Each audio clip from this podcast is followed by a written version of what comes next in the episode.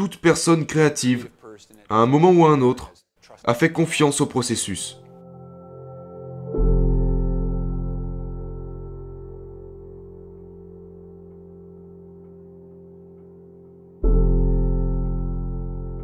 J'ai lutté principalement contre l'anxiété. Du fait que peu importe à quel point je peux canaliser ma créativité pour créer quelque chose dans le monde, ce quelque chose reste une chose temporaire. Je vais créer une vidéo et puis je peux la regarder autant de fois que je veux avant d'en avoir marre. Et puis il y a ce désir de la chose suivante. Mais ce qui va parfois hanter mes rêves, c'est de la peur non articulée. Juste un sentiment d'anxiété généralisée à propos de... Et si tout s'arrêtait? Ou qu'est-ce que ça signifiera à la fin? Genre, je suis allé voir le film La La Land, et j'ai aimé chaque seconde de ce film. Mais on en revient à ma vision de la condition humaine. Je pleurais carrément à la fin du film. Genre, vivre pleinement et de façon vivante dans le présent, c'est aussi être conscient du fait que le présent disparaît au fur et à mesure que nous le traversons. Et si nous étions immortels, si nous savions que nous sommes là pour toujours, alors tout ce que nous connaissons perdrait absolument toute valeur. Mais savoir que le temps est limité, que nous vivons 90 ou 105 ans, chaque jour est un jour qui ne reviendra jamais. Et ça a toujours été un problème pour moi. Et c'est à cette intensité que j'aime l'expérience humaine, tu sais. Et c'est comme ça que... Il y a cette citation que vous avez partagée en espagnol.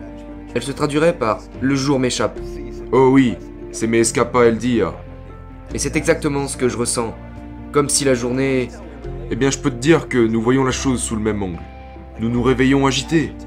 Et certains diraient, de nombreux psychologues diraient, eh bien, tu dois ton succès à ton travail, qui est la cause de ton angoisse. Fais-toi des amis parce que Autrement, tu ne pourras pas réaliser ce que tu as accompli. Tu sais, Jamie Will m'a dit un truc comme Tu aimes ta névrose. Tu aimes cette douleur et cette angoisse parce qu'elles proviennent de ton travail. Et d'un côté, d'un côté, c'est vrai. Je veux dire, c'est pour cette raison que je n'ai jamais pris d'antidépresseur. Tu sais, parce que quand tu vois ce que la plupart des gens ressentent, genre cette intense polarité que nous vivons, les hauts, les bas, c'est comme tu peux prendre une pilule qui va simplement t'engourdir, qui fera genre mais quand je me sens comme ouais c'est le début de je ne suis pas satisfait de tout ça, tu vois? Non, je préfère pleurer ou célébrer joyeusement. C'est un effet secondaire de notre programmation, d'accord? Nous sommes programmés pour rechercher la nouveauté.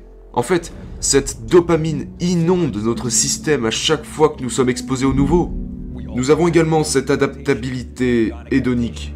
Notre point de consigne hédonique dit que ce qui nous fait plaisir aujourd'hui ne nous fera pas plaisir demain à cause de l'exposition à la répétition parce qu'à partir d'un moment, ça devient familier. Le cerveau se concentre sur les plus grandes et meilleures choses. Et quand on y pense, ce paramètre est aussi responsable de nos plus grandes réalisations en tant qu'espèce. Nous sommes allés sur la Lune, construit Internet, nous sommes des machines créatrices de nouveautés. Nous sommes à la pointe de l'évolution et l'évolution crée les nouveautés. La vie évolue vers la nouveauté. Et la complexité, c'est la force anti-anthropique de l'univers. C'est la vie. Le problème est que si nous créons pas constamment, nous sommes agités et déprimés. Et aussi, nous n'arrivons pas non plus à apprécier ce que nous créons. Donc le processus est caractérisé par cette pulsion, par cette démangeaison, et non pas par l'appréciation. Ernest Baker disait Il y a trois façons de répondre à la terreur vide de sens que nous éprouvons face à la mortalité. La première est une impulsion religieuse. La seconde est une impulsion romantique dans laquelle vous convertissez fondamentalement votre copain ou votre copine en une divinité.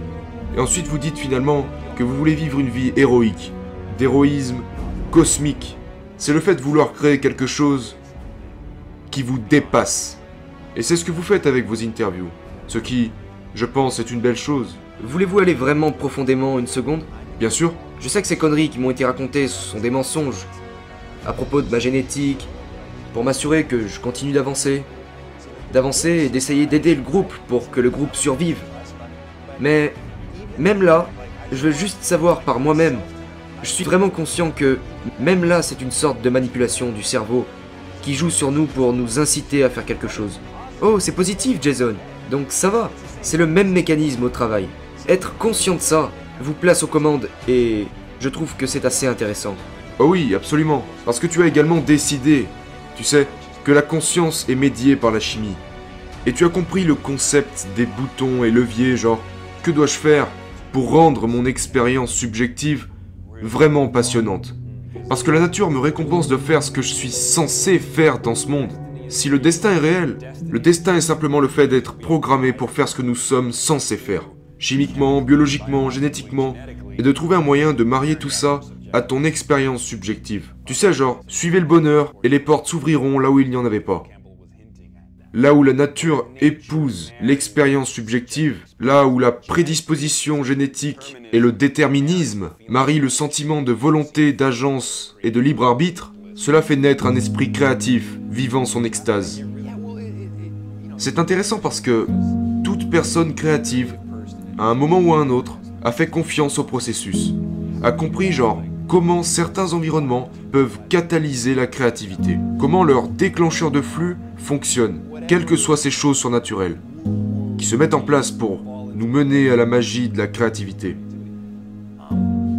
Tu sais, je crois toujours à la science donc, je ne veux pas céder à la pensée magique, mais finalement, la créativité est une forme de magie. Peut-être qu'il peut y avoir une explication, mais pour les gens qui ont une aversion pour le concept de la foi, ou de la croyance en la magie, vraiment, je vis toujours comme si je croyais à la magie. Et je participe au processus créatif. Je suis conscient de la contradiction. Mais l'une des caractéristiques de toutes les épiphanies, mystique, créative, et qu'il y a toujours un sentiment de paradoxalité, afin de pouvoir garder à l'esprit plusieurs vérités à la fois.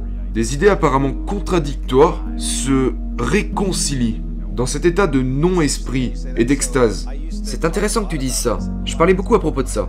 Et je crois vraiment que l'une de nos capacités que nous devons cultiver si nous voulons réussir, c'est la capacité de garder deux idées concurrentes dans notre esprit en même temps.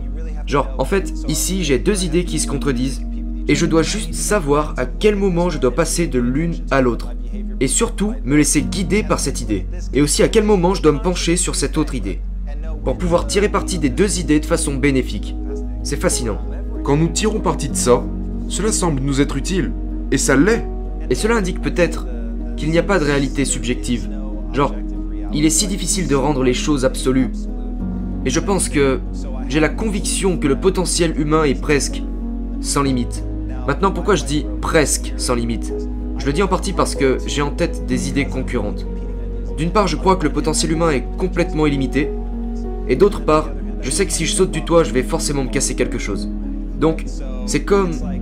Comment puis-je concilier ces deux choses? Eh bien pour moi, cela provoque une énorme anxiété. Vraiment? Oui, parce que je suppose que tant que nous sommes jeunes, et en bonne santé, que nous dormons suffisamment, que nous faisons de l'exercice, que nous mangeons bien, nous pouvons plus ou moins tenir notre physiologie pour acquise. Et tu sais, heureusement je suis en très bonne santé, mais j'ai expérimenté la peur de vivre dans ma vie. Principalement par l'imagination, genre quelque chose s'est produit et j'ai supposé que c'était le pire scénario possible. Mais je peux te dire qu'en plein milieu d'une attaque de panique, d'une véritable terreur ontologique. Et peu importe si vous pensez que vous êtes en train de mourir ou que vous êtes juste en train de devenir fou, c'est la même chose. Vous perdez votre emprise sur vous-même. Vous perdez même votre emprise sur votre propre identité. Et je travaille sur une vidéo à ce sujet en ce moment. Je pense que la santé mentale, la dépression, l'anxiété dans ce pays sont chroniques. Aujourd'hui, c'est l'une des maladies les plus diagnostiquées au monde. Bien plus que les maladies physiques. Genre, Génial, nous avons la science, nous avons les vaccins, les gens vivent plus longtemps, en meilleure santé. Oui, mais ils sont foutrement déprimés et anxieux, tu vois. Je pense que nous avons de mauvais systèmes pour combler nos lacunes. Il y a Sam Harris qui est juste brillant et que j'ai consulté à ce sujet. Il a dit Pourquoi sommes-nous si préoccupés par l'histoire? Genre, le cerveau est paramétré pour raconter des histoires. Donc lorsque tu es physiquement mal à l'aise, tu te racontes une histoire. Et cet inconfort va informer l'histoire et lui donner une teinte négative. Tu sais, parfois je me sens anxieux et je réalise que je dois simplement pisser parce que je me suis juste inventé une histoire. Et une des choses qu'il a dit, c'est que nous considérons l'anxiété comme une sensation particulière, comme quand nous avons des démangeaisons. Vous essayez de vous gratter si vous y parvenez, et si vous n'y arrivez pas, vous devez juste attendre que ça passe. Et il disait, vous avez juste à faire la même chose avec votre anxiété. Les méditants de la pleine conscience en parlent aussi. C'est ok, laisse-la se manifester. Ne résiste pas, ressens-la. Et si vous ne lui permettez pas, genre, d'attirer votre attention, elle passera comme n'importe quelle autre sensation.